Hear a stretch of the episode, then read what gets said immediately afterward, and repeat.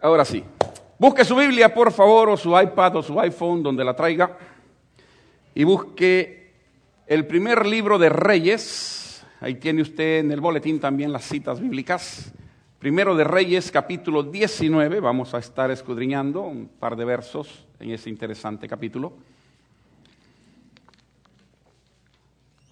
Primero de Reyes, capítulo 19, versos del 11 al 13. Dije del 11, no del 11, como dicen los albadoreños. Nosotros los albadoreños, así hablamos. Y dice, no, se enoja conmigo que también no es albadoreño. Ah, pues. Muy bien. Cada quien tiene su atención. Se fijaron cuando el hermano leyó la Biblia, ¿verdad? Este hermano no pierde su acento nicaragüense me llega, lo tiene bien puesto, bien puesto. Los ojos, decía, los ojos. ¿De qué? Nosotros decimos los ojos, ¿verdad? Nosotros los ojos, eh, los ojos. Hay que, que hacer hincapié en eso. Muy bien. Primero de Reyes 19, 11 al 13, vamos a estar compartiendo esos versos en esta hora. En la palabra del Señor, siempre mire a su lado. Mire aquel que no tiene una Biblia, comparta la suya, por favor. Y si usted ya tiene rato con nosotros y no tiene Biblia, pues ya es hora de comprar una, ¿no? Busque la especial, ahora y puede comprar una muy bonita Biblia. Y nos regala la que tiene para que podamos mandarla para Honduras. Estamos colectando Biblias para llevar a Honduras. Ah, yo mediante Ruth está en el Ruth para aquellos que no saben es mi hija. Están planeando un viaje misionero para Honduras. Van a ir a a cavar pozo, un pozo para buscar agua y hacer la tubería en una de las aldeas allá en, Honduras. Y Ruth es parte, Dios mediante, parte de ese, de ese proyecto de ir a trabajar allá a Honduras. Y en las tardes trabajan con las distintas iglesias de aquellos lugares. Entonces están buscando Biblias porque tienen, han llevado un montón de Biblias, pero todos en inglés. Y allá, qué bendito saben de eso ustedes. Apenas hablan castellano estos, que van a llevar en inglés. Entonces están pidiendo, pidiéndonos ayuda para poder llevar algunas Biblias en castellano a, para aquel lugar. Y en muchas de nuestras casas tenemos tres, cuatro, cinco Biblias que no las usamos, que bien pueden ser de bendición en otro lugar. Así que si usted deja su Biblia olvidada aquí en la iglesia, ya sabe dónde va a ir a parar. En guerra avisada, señores. Así que agarre la fiáncela, póngale cadena, ¿verdad? Porque si no, ya sabe para dónde va. Muy bien, leemos la palabra del Señor que dice de la siguiente manera, verso 11 del capítulo 19 de Primero de Reyes. Él le dijo, sal fuera y ponte en el monte delante de Jehová. Y he aquí Jehová que pasaba y un grande y poderoso viento que rompía los montes y quebraba las peñas delante de Jehová. Pero Jehová no estaba en el viento. Y tras el viento un terremoto de 9.5. Pero Jehová no estaba en el terremoto. Y tras el terremoto un fuego. Pero Jehová no estaba en el fuego. Y tras el fuego un silbo apacible y delicado. Y cuando lo oyó Elías, cubrió su rostro con su manto y salió y se puso a la puerta de la cueva. Y he aquí vino a él una voz diciendo, ¿qué haces aquí, Elías? Padre, bendícenos al momento de escudriñar tu palabra. No permitas, no permitas, Señor, que regrese vacía. Úsala para bendecir a tu pueblo. Úsala para redarguir a tu pueblo. Úsala para instruirnos. Pedimos perdón por nuestras faltas, Señor. Si algo reconocemos todos y cada uno de nosotros es que hemos pecado y necesitamos que la sangre de Cristo nos limpie para poder ser dignos de estar en tu presencia. Úsanos para transmitir tu palabra y para recibirla. Que seamos no oidores olvidadizos, sino hacedores de tu palabra. Toca nuestro ser, Señor, y no permitas que ninguno de nosotros salga sin la bendición de tu Espíritu en nuestro corazón. Por Cristo nuestro Salvador te lo estamos suplicando y agradeciendo. Amén. Y amén. Tomen sus asientos, mis amados hermanos.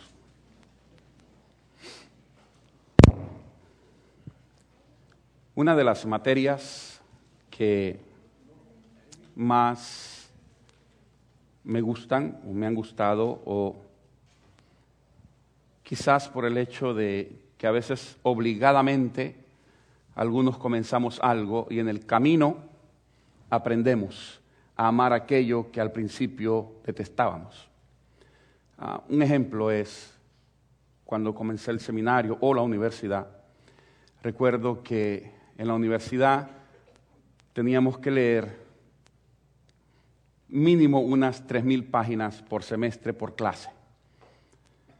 Entonces, cuando estábamos estudiando la licenciatura en filosofía y religión, yo lo miraba y leía y leía y leía y leía. Y a veces no entendía ni papas de lo que leía, pero leía de todas maneras. Y yo dije, cuando termine, cuando termine la licenciatura, no vuelvo a tocar un libro. No vuelvo a agarrar un libro, estoy harto de estar leyendo. Mas no sabía, mis amados, que en el proceso de estar leyendo y de estar ahí, y se me estaba creando un hábito. Estaba creando un hábito en mí de la lectura. Eso va creando en nosotros la necesidad constante de estar leyendo. Ahora yo no puedo estar si no tengo un libro en la mano. Voy a un lugar, voy, llevo un libro, estoy en mi casa, estoy leyendo, estoy en la oficina, estoy leyendo, estoy siempre se me ha hecho una costumbre tener un libro, aparte de la escritura, aparte de la Biblia, tener un libro a mi mano. Me encanta la filosofía, me encanta la psicología, me gusta la teología, indiscutiblemente. Pero hay, ciertos momentos en mi caminar con el Señor donde lo que uno va aprendiendo como que va cobrando vida en nosotros, y no hablo solamente de la palabra en el aspecto espiritual, sino aquellas cosas que uno va leyendo y uno va entendiendo y uno va adquiriendo. Hay quienes de ustedes tienen un escritor favorito, un programa favorito, un artista favorito, un cantante favorito. Entonces uno se va familiarizando con aquella persona y uno va ah, adquiriendo el conocimiento de lo que uno se está o en lo que uno se está preparando. El pensar filosófico o en el pensar o en el pensamiento filosófico lo obliga a usted a mover la materia gris. Lo obliga a usted a repensar las cosas. Una cosa que puede ser tan sencilla, usted la pone complicada. Porque esa es la filosofía, complican las cosas. ¿Es verdad? Complican las cosas. Entonces, si usted es electricista, Usted sabe que usted tiene que poner dos alambres, un negativo y un positivo, que vayan para la lámpara y que puedan estar pegados al filamento y que cuando usted enciende la luz se da. Entonces, la filosofía le dice que entonces cuando usted llega y a través del movimiento físico de los músculos del dedo, usted llega y enciende el aparato que llamamos un switch. Ese switch está conectado a dos alambres, que al cual uno es negativo, otro es positivo, que juntos pueden llegar hasta un filamento que está tornado con cierto metal que puede llegar y el filamento está pegado a los dos alambres que están pegados al switch y cuando usted lo enciende, entonces automáticamente automáticamente producen una chispa que llamamos luz y es lo que mantiene alumbrado el cuarto. Tan sencillo que es encender la luz. ¿No es cierto? Pero complica un poquitito la situación porque lo hace a uno pensar, lo hace a uno pensar. Es una de las palabras que a mí me encanta, pensar, pensar. Todo el tiempo uno debe de estar pensando. Muchas veces y no, me lo voy a tomar a mal. Muchas veces estamos pensando pero en el problema. Estamos atribulados por el problema. Y cuando usted está metido en su problema, no crece. Porque el problema no lo deja crecer. Al contrario, el problema lo mantiene a uno abajo, así. Por más que usted quiera, pero como tiene el problema tan metido, el problema no lo deja crecer. Lo mantiene a uno chaparro en el Señor, chaparro en la enseñanza, chaparro en el conocimiento, y usted no puede crecer. Pero cuando usted piensa no en el problema, que yo ya no le llamo problema, le llamo retos, en los retos que usted tiene que confrontar, automáticamente usted tiene que ir pensando en aquellas cosas positivas que ese reto pueda traer a su vida. Aquellas cosas positivas que esa experiencia le va a dejar a usted. Porque si no, la Biblia mentiría. Le hablo al pueblo de Dios. La Biblia mentiría Porque la Biblia ahí en la carta de los romanos dice que a los que amamos a Dios, todas las cosas nos ayudan a bien. Así que no hay nada que pueda venir a nuestra vida que sea para destruir nuestra vida. Lo que viene es para demostrarnos y comprobarnos que Dios sigue siendo Dios. Que aún no hay un problema en nuestro diario caminar que pueda bajar al que está sentado en su trono. Que desde ese trono controla todo. Señoras y señores, no hay nada en tu vida ni en la mía que Dios no conozca. No hay nada que pase desapercibido del corazón de Dios. Lo que usted está atravesando, lo que tú estás atravesando, no es nada nuevo para Dios. Él ya lo sabe. Él ya lo conoce. Usted no va a sorprender a Dios con sus situaciones, Él ya las conoce. Nadie puede sorprender a Dios, Él ya lo sabe todo. Por lo tanto, debemos de pensar en que si Dios está con nosotros, podemos continuar hacia adelante. Puede que el vecindario, la familia puedan estar contra nosotros, pero si Dios está con nosotros, ya la hicimos. Ya la hicimos. La Biblia dice que aunque mi padre y mi madre me dejaran con todo, me recogerá el Señor. Con todo el Señor nos levanta. El Señor nos ayuda para que sigamos. Pensando en todas estas cosas, ustedes saben, hace poquito tuvimos la experiencia de estar en la radio. Ah, y no sé por qué una de las hermanas que llamó por teléfono a hacer una pregunta que era, yo no sé si era pregunta o qué era, pero la cosa es que se me quedó tan grabada que he tenido que estar meditando en esta situación y por eso surge o de ahí surge el pensamiento que estoy compartiendo con ustedes o la experiencia que quiero compartir con ustedes de dónde encontrar a Dios o dónde encontrarnos con Dios, si usted lo quiere ver de esa manera. Usted decidirá al final del culto cuál es el título que mejor le conviene. La pregunta que me ha mantenido ocupado, mis, ¿cómo se llaman? Testeronas o lo que sea que tengo ahí adentro. Yo no sé lo que tengo, pero algo tengo porque a veces me duele, así que hay algo ahí adentro. Lo, que, lo que me obliga a estar en eso es la pregunta que llama la, la hermana y dice, póngale atención porque la pregunta es bien, es bien Póngale coco. Dice la hermana, Dios siempre me ha contestado todas mis peticiones. ¿Alguien escuchó la radio y se acuerda de esa pregunta?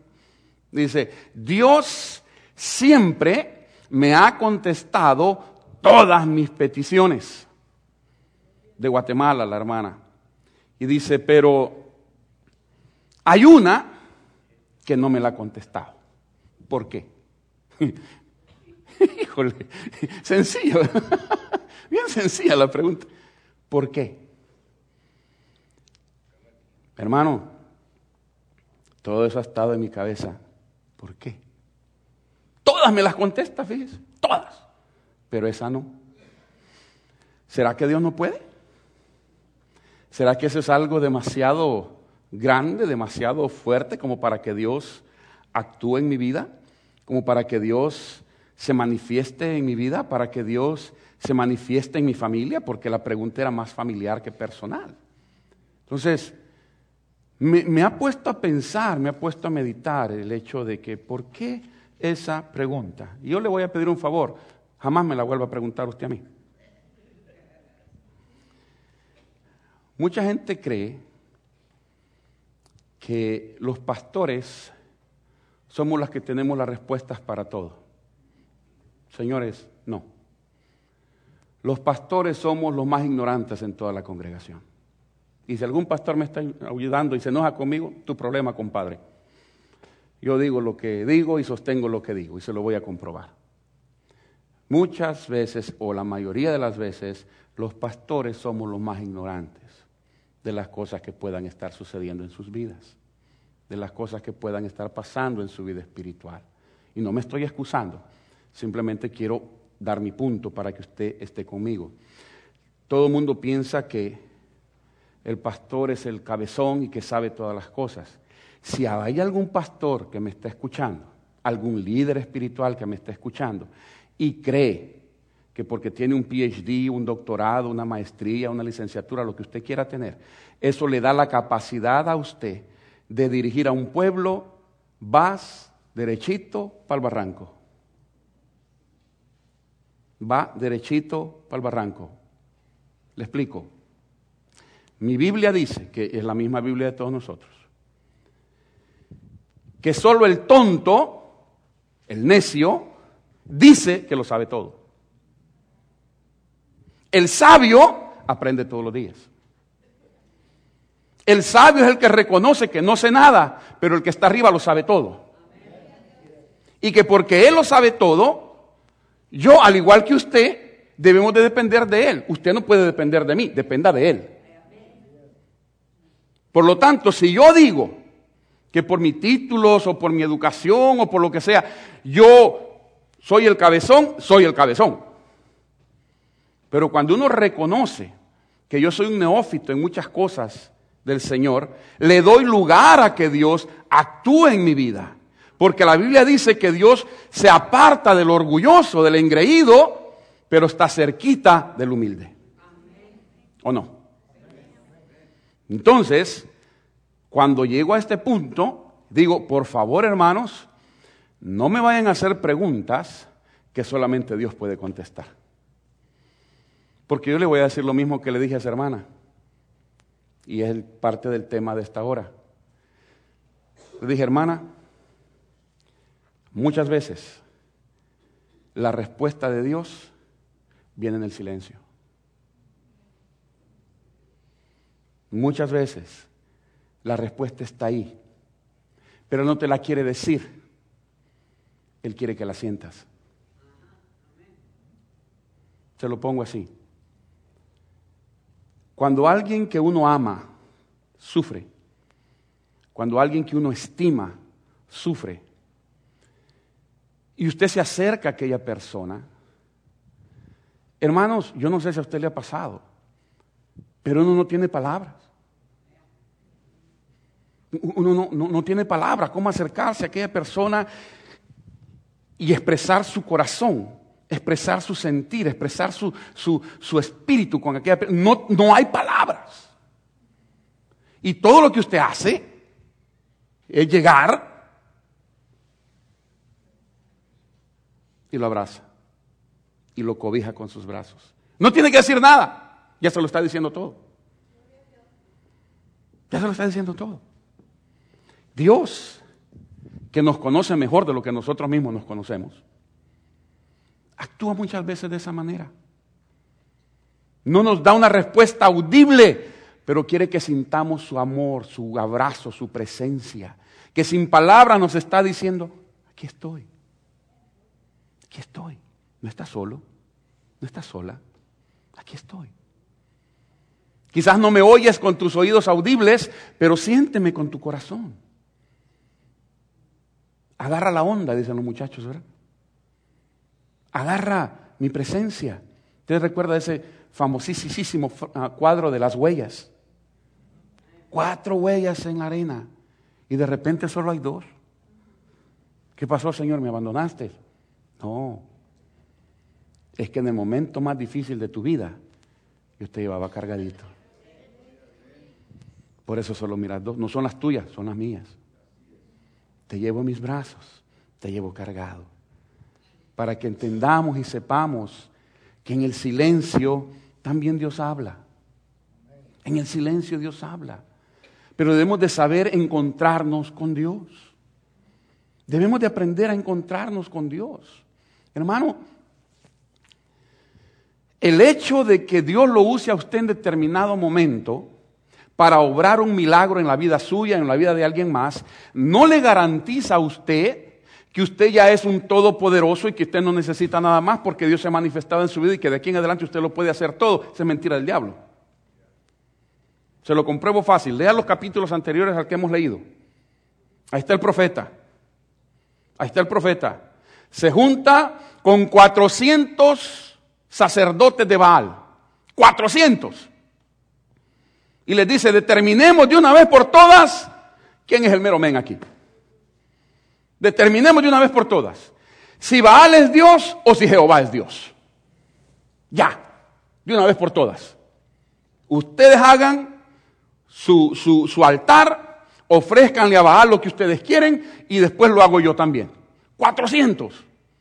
Dice que partieron los bueyes, llevaron las carnes, hicieron el altar, pusieron las partes de los bueyes para ofrecerle a Baal ahí y comenzaron los sacerdotes a lanzar y a brincar y comenzaban a orar y a gritar y se comenzaban a rasgar por todos lados y a golpear y andaban todos sudados, todos, todos sangrantes, gritándole a Baal para que Baal hiciese descender fuego de lo alto, consumiera la ofrenda y demostrara que Baal es Dios. Y ahí están 400 danzando y brincando y rajándose. Y está allí, ahí al otro lado, ¿eh? viéndolos. Griten, les decía este. Griten más duro. Quizás su Dios está dormido. Pero en el hebreo no dice eso. En el hebreo dice, quizás su Dios está en el baño. Eso es lo que dice. Griten. Quizás por el ruido del agua no los oye. ¿No? Grítenle. Está muy ocupado y no los oye. Pasaron desde la mañana hasta la tarde usted. Dándole y dándole. Y nada. Nada. Y de repente dice Elías, ok, my turn, ok, vamos. Tráigame el buey, bum, bum, bum, lo parte. Hizo su altar. Oh, dice, traigan agüita.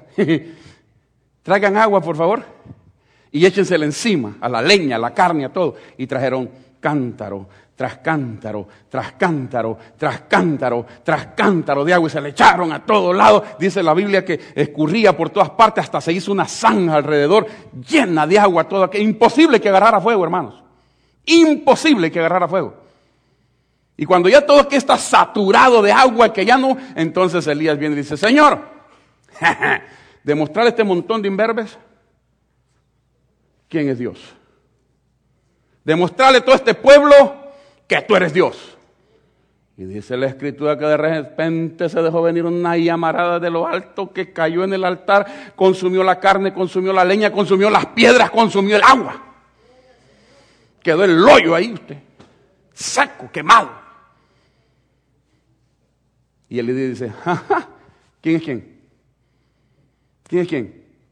Agarró su machete y mató a los 400 sacerdotes. Uno a uno. Y no crea que les daba el puñón en la panza. Degollados. Híjole, yo me lo imagino, eso ha de haber sido una cosa atroz, horrible. ¿Qué? Oiga, qué milagro, qué portento. Y después de eso sale corriendo. ¿Le tuvo miedo a la mujer que gobernaba ahí? Como algunos hermanos que tienen miedo a la mujer que gobierna en la casa. Digo, aquí no hay ninguno de esos, pero bueno, usted sabe. Aquí, aquí no tenemos ninguno de esos. No. Amén, hermano.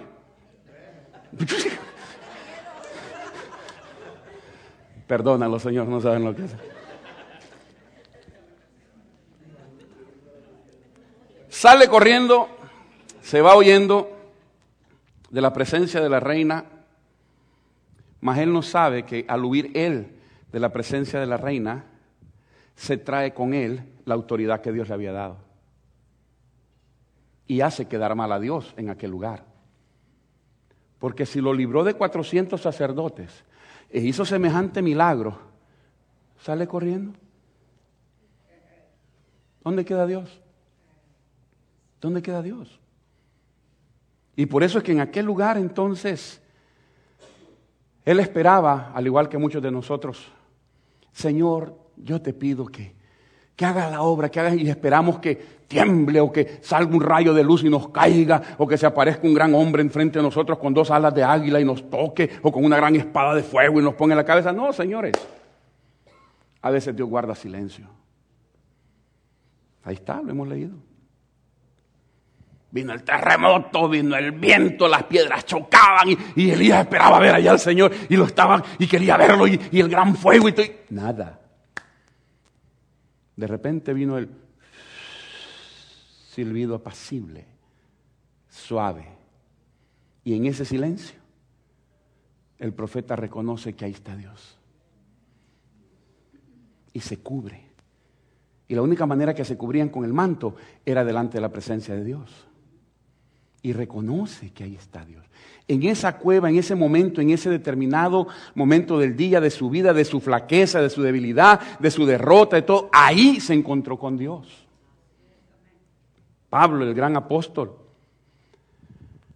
va para Damasco, a otra ciudad, y iba con órdenes de todo el, el, papado y todo el, Vaticano y todos los senadrines y todo lo habido y por haber, y llevaba cartas, dice la palabra, para agarrar a todos los cristianos y meterlos a la cárcel y que los mataran. Iba bien acompañado, iba bien puesto, iba en su Mercedes Benz para agarrar a todos aquellos y meterlos presos, y en el camino se encontró con Dios.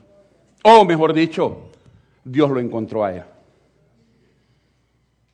Y cuando Dios lo encuentra, entiéndame este concepto, por favor, hermanos. Entiendan este concepto que es de suma importancia. Cuando Dios lo encuentra, lo primero que hace es tirarlo a tierra. Lo que significa que cuando Dios se encuentra con nosotros, lo primero que hace es quitarte tu orgullo. Yo soy fulano de tal. A mí. Primero que Dios te quita cuando te encuentra es tu orgullo. Y te demuestra que polvo eres y al polvo vas a volver. No importa quién sea, ni cuántos títulos tengas, ni qué carro manejes, ni cuántos tengas en la cuenta del banco, ni de dónde vengas. Polvo eres, al polvo volverá. Y delante del Señor se doblará toda rodilla. Y cuando Pablo o Saulo tiene ese encuentro con Dios, Dios lo humilla en primer lugar porque de los humildes es el reino de los cielos. Uno debe reconocer que delante del Señor uno debe de humillarse. Cuando te encuentras con Dios, no vengas con actitud de que yo soy, llega con actitud de que Él es. No nosotros, sino Él. John Maxwell en uno de sus libros, o en todos sus libros, por así decirlo, siempre recomienda, John Maxwell es uno de los máximos líderes que tenemos y expositores del buen liderazgo, de cómo ser un buen líder. Y él dice, todo buen líder debe de encontrarse con Dios todos los días. Todos los días. Aparte, el rinconcito de la sala de su, cuarto, de su, de su casa, si vive en un single aparte, una esquinita, si vive en un trailercito aparte, la entradita, si vives en cualquier lado, aparta un, lugarcito, aparta un momentito y en ese lugarcito y en ese momentito conviértelo en tu altar. Y busca a Dios todos los días. Y ahí, ahí, al, pie de tu cama, qué sé yo, donde quieras, pero busca ese lugarcito, donde todos los días te encuentres con tu Salvador. Porque hermanos, todos los días Dios tiene palabra para cada uno de nosotros. La Biblia dice que nuevas son sus misericordias cada mañana para nosotros. Encuentra, encuéntrate con el Señor. Pablo se encontró, lo humilló, pero después que Dios te humilla, te levanta. Dios no nos deja tirados en el piso, señores. Cuando Dios te humilla es para demostrarte algo y cuando estás humillado, entonces Él te dice, ahora que te has humillado, yo te exalto. Porque el que se humilla delante del Señor es exaltado, pero el que se exalta es humillado. Así dice la palabra. Cuando uno se humilla delante del Señor, entonces es cuando Dios dice, ahora sí, aquí está mi mano. Levántate y ahora yo te voy a hacer, voy a hacer de ti algo que ni tú mismo sabes. Voy a hacer en ti algo que nunca has experimentado. Te voy a dar algo que nunca has tenido. Y hermanos, recibimos las bendiciones de Dios. Miren, otra persona que a mí me llama la atención de cómo se encuentra con Dios. Está Jesús crucificado y tiene dos ladrones a su lado. La tradición dice que un ladrón era bueno y el otro era malo. Para mí ladrón es ladrón usted. Yo no conozco ningún ladrón bueno de viaje. Si le roba, es ladrón malo. No, no. El ladrón es ladrón. ¿No? Pero la tradición dice que hay uno bueno y uno malo. Dejémoslo así. Y que Jesús está clavado en la cruz. Uno tuvo un encuentro con Jesucristo en el sentido malo, como explicaba el hermano Colón el día viernes en la célula. Le dijo, si tú eres Dios, bájate de ahí y bajanos también a nosotros. Y vámonos para la casa. Un encuentro con orgullo. Un encuentro como quien dice, demostrame pues, demostrame. Pero tenga cuidado, muchas veces cuando oramos también suele Señor, si haces tal cosa, yo te busco. Cuidado con eso. Cuidado con eso. Señor, si se ve el pastor de la iglesia, entonces me quedo yo. Cuidado con eso. Yo no me pienso ir de aquí todavía. ¿Qué? Cuidado con eso. No, no tenga ese tipo de, de expresiones delante de Dios. No rete a Dios. No rete a Dios. Hay mucha gente que le dice, Señor, si, si me das ese trabajo donde me van a dar el BMW para manejarlo todos los días, entonces te sirvo. No le sirve. No sirve. No le ponga condiciones a Dios. Sírvale que le va a dar lo que usted necesita. Sírvale que Él se encarga de darle lo que usted pueda estar necesitando. Pero la cosa es servirle y después se encarga de nosotros. No dice la Biblia, más buscad primeramente el reino de Dios y su justicia y todas las cosas vendrán por añadidura. No es al revés. Es buscar primero a Dios. Necesitas trabajo, busca a Dios. Hay problemas en tu matrimonio, busca a Dios. Hay problemas con tus hijos, busca a Dios. Hay problemas de salud en tu cuerpo, busca a Dios. Hay problemas económicos, busca a Dios. Hay problemas sentimentales, busca a Dios. Tenés problemas psicológicos, busca a Dios. Cualquier problema que tengas, busca a Dios, porque en Él hay toda respuesta. En Él está toda la respuesta. Busca a Dios. Eso es todas las cosas. Este ladrón, con orgullo, pero el otro fue un poco más inteligente. Y le dijo, Señor, acuérdate de mí cuando vengas en tu reino. Y la respuesta de Jesús, wow. Desierto, o sea, palabra de macho, palabra de hombre. Te digo, hoy estarás conmigo en el paraíso. Hoy, no mañana. ¿Cuál mañana si estaba muriendo? ¿A dónde va a llegar si, si, si, ya no tenía más, más oportunidad de nada? Está clavado ahí, si usted lo quiere leer después en Lucas 23, 43, ahí está el hombre, no sabes, pero el Señor le dice, vas a estar conmigo. Ah, pero no se portó bien. pero no tuvo tiempo de tomar la comunión. No tuvo tiempo de bautizarse. No, no, no, hizo, no hizo su confirmación. No, no, no dio diezmos. No ofrendó. Porque, ¿Cómo que se salvó? Porque todos somos salvos no por lo que hacemos, sino por lo que Cristo hizo en la cruz del Calvario. Por eso somos salvos. Por eso tenemos la seguridad en nuestro corazón de que somos salvos. No por lo que usted pueda hacer, es por lo que Cristo ha hecho. Eso es lo que nos garantiza a nosotros que vamos a recibir lo que buscamos cuando estamos bajo su voluntad. Es ahí donde podemos nosotros recibir aquella situación. Dios en la persona de Jesucristo le dijo, hoy estarás conmigo. La oportunidad de salvación es para el que está naciendo y para el que está muriendo. ¿Me expliqué bien? Para el que está naciendo y para el que está muriendo. Mientras haya aliento de vida en nosotros, hay oportunidad de decirle a Jesucristo, acuérdate de mí cuando vengas en tu reino. Mientras hay oportunidad, hemos cantado esta mañana, debemos de buscar al Señor. Encuéntrate con Dios. Encuéntrate con Dios si estás vivo, tienes la oportunidad de encontrarte con Dios. Tienes la opción de encontrarte con ¿Sabe por qué se lo digo así? Porque el Señor aquí está. La Biblia dice que donde están dos o tres reunidos en su nombre, Él se hace presente. Por lo tanto, yo le aseguro a usted que el Espíritu de Dios está aquí. No porque lo merezcamos, pero porque es su promesa. Él está aquí. Él ha venido a encontrarse con nosotros. La pregunta es, ¿nos encontramos nosotros con Él? Esa es la pregunta. Vas a salir de esta casa de oración convencido, convencida de que has estado en la presencia de Dios o vas a salir de esta casa diciendo no me gustó nada. ¿Cómo vas a salir?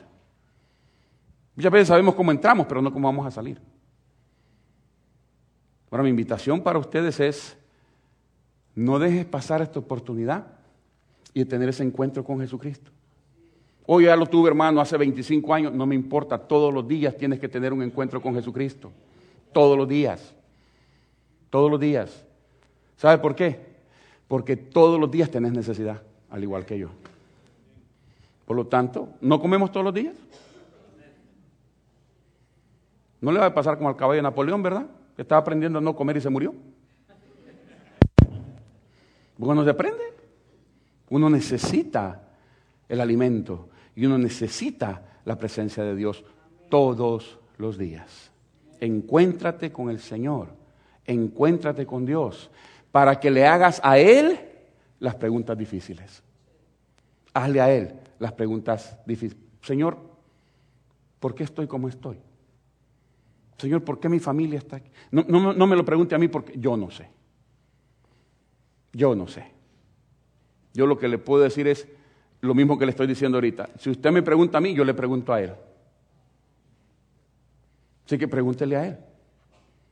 Y cuando le responda, también la comparte conmigo. Porque a mí me encanta escuchar los testimonios cuando dice, Dios me respondió. Dios me respondió. Porque eso alienta mi corazón, alienta mi alma, alienta mi espíritu de saber que no estoy predicando un evangelio sin nada, sino que me alienta de saber que estoy predicando un evangelio de poder. Donde Dios puede. Donde Dios puede. No yo, pero Dios sí. Ese encuentro con el Señor es necesario para todos y cada uno de nosotros. Lo conozcamos o no lo conozcamos, es necesario encontrarnos con el Señor en cualquier circunstancia que podamos estar. A Dios no le importa de dónde venimos, le importa a dónde vamos. A Dios no le importa qué tanto hemos pecado, a Dios le importa si te vas a arrepentir o no. A Dios no le importa si tienes o no tienes, a Dios le importa lo que Él tiene preparado para ti. Porque si una cosa linda hay, hermanos, es que la bodega del Señor está llena de bendiciones para cada uno de nosotros. Para el que cree, todo le es posible. Esa es la condición. Cree en todo momento. Cree en el Señor Jesucristo y serás salvo tú y toda tu casa. Cree en el Señor Jesucristo y podrás recibir sanidad. Cree en el Señor Jesucristo y podrás recibir bendición. Cree en el Señor Jesucristo y vas a encontrar ese trabajo. Cree en el Señor Jesucristo y tu familia se arregla. Cree en el Señor Jesucristo, tu embarazo sale bien. Cree en el Señor Jesucristo y todo se arregla en tu vida porque Dios no miente. Y cuando creas, hazte a un lado y dile, tú encárgate de esto. Yo me hago a un lado porque quiero ser testigo de tu poder en medio de mi familia. Hermano, eso es lindo. Eso es lindo. Cuando usted le dice, ya yo no. Pablo lo dice, ya no vivo yo, más Cristo vive en mí. Y lo que ahora vivo en la carne lo vivo en la fe del Hijo de Dios que se entregó por mí. En otras palabras, yo me hago a un lado porque estoy muerto. Hay mucha gente que cree, déjame ir terminando con esto, hay mucha gente que cree que los muertos ayudan. Hay mucha gente que compra un boleto de la lotería y la pone entre dos fotos de dos personas que ya fallecieron. No, no, no me lo tome a burla, no, no, no estoy burlándome. Estoy diciendo que hay mucha gente que tiene ese tipo de fe, donde los muertos pueden ayudar. Nadie, nadie, nadie tiene poder de ayudar a nadie que no sea Jesucristo. No hay tal cosa como que el espíritu de fulano y de fulano, no, no. La Biblia dice que está escrito que el hombre muere una vez y después el juicio. No hay más, no hay más. Lo que te puede ayudar es tu fe en Jesucristo. Lo que te saca adelante es tu fe en Jesucristo. Lo que puede actuar es tu fe en Jesucristo y nada más. Es la fe en Jesucristo la que nos hace encontrarnos con Dios cada mañana que nos permite abrir nuestros ojos. Ciérrelos en este momento un momentito más antes de irnos. Cierre sus ojos por un momento porque quiero que sienta, quiero que perciba lo que ha escuchado. Esa verdad linda de que Dios te ama. Esa verdad linda de que Cristo está en medio de nosotros. Esa verdad maravillosa de que Él ha venido a encontrarse contigo. Si tú te quieres encontrar con Él, esa es la pregunta de ahora. ¿Quisieras tener ese encuentro personal con Jesucristo? Si nunca lo has tenido, si nunca le has dicho a Jesús, quiero conocerte, quiero, quiero recibirte, quiero conocerte de una manera personal, ya no a lo lejos. Ahora quiero pedirte que vengas y mores, que habites, que hagas habitación en mi corazón, que de aquí en adelante seas tú la motivación de mi vida. Si nunca se lo has dicho al Señor, este es un buen día para hacerlo. Hoy Cristo quiere tener un encuentro personal contigo si tan solo tú permites que Él venga a morar a tu corazón. Si nunca has tenido la oportunidad de recibir a Jesús como su Señor, como su Salvador, esta invitación es para usted. Esta invitación viene de Dios para usted. Abra su corazón y dígale, Señor, yo abro mi corazón, te recibo como mi Salvador, como mi Señor. Creo que en la cruz del Calvario moriste por mis pecados, pero que resucitaste al tercer día y que tienes todo el poder para librarme, para salvarme, para sanarme y para dirigirme. Gracias, Padre, porque en Cristo Jesús hoy recibo perdón de pecados y vida eterna.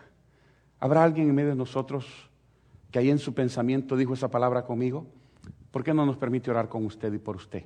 Simplemente levantando su mano, ahí donde se encuentra, para decirnos que usted ha abierto su corazón al Señor y le ha recibido y le quiere recibir como su Salvador. No es cambio de iglesia, no es cambio de religión, es darle a Jesucristo nuestra vida, nuestro corazón. ¿Habrá alguien en medio nuestro que quizás nunca antes lo había hecho, pero quisiera hacerlo en este día? No queremos avergonzarle, todo lo contrario. Queremos darle gracias a Dios por su vida y por su decisión. Si tan solo nos deja saber levantando su mano ahí donde se encuentra para que podamos orar con usted y por usted. ¿Habrá alguien con nosotros este día que nunca antes lo había hecho y quiere hacerlo en esta hora? Permítanos orar con usted y por usted. No se vaya de esta iglesia, no se vaya de esta iglesia sin Cristo en su corazón. Dele oportunidad a Él que le demuestre su gracia, su poder, pero ante todo su amor por usted. Por última vez, habrá alguien con nosotros que levantando su mano solamente dice, yo quisiera, yo quisiera que Cristo venga ahora a mi corazón, a mi vida. Padre, agradecidos estamos, porque si algo estamos bien seguros siempre es que tu palabra nunca regresa vacía. Señor, permite que podamos tener siempre este encuentro, esta seguridad de encontrarnos contigo de saber y de reconocerte a ti en nuestro diario caminar. Bendice este tu pueblo, Señor, que hemos venido con fe, sí, cargados con necesidades, pero con fe, porque sabemos que tú puedes actuar en nuestras vidas. No nos dejes, Señor, con un milagro de la salvación solamente. Muéstranos cómo vivir todos los días como un milagro en cada uno de nosotros. Háblanos, dirígenos, límpianos, perdónanos, levántanos. Te lo suplicamos, te lo agradecemos. Por Cristo nuestro Señor y Salvador. Amén y amén.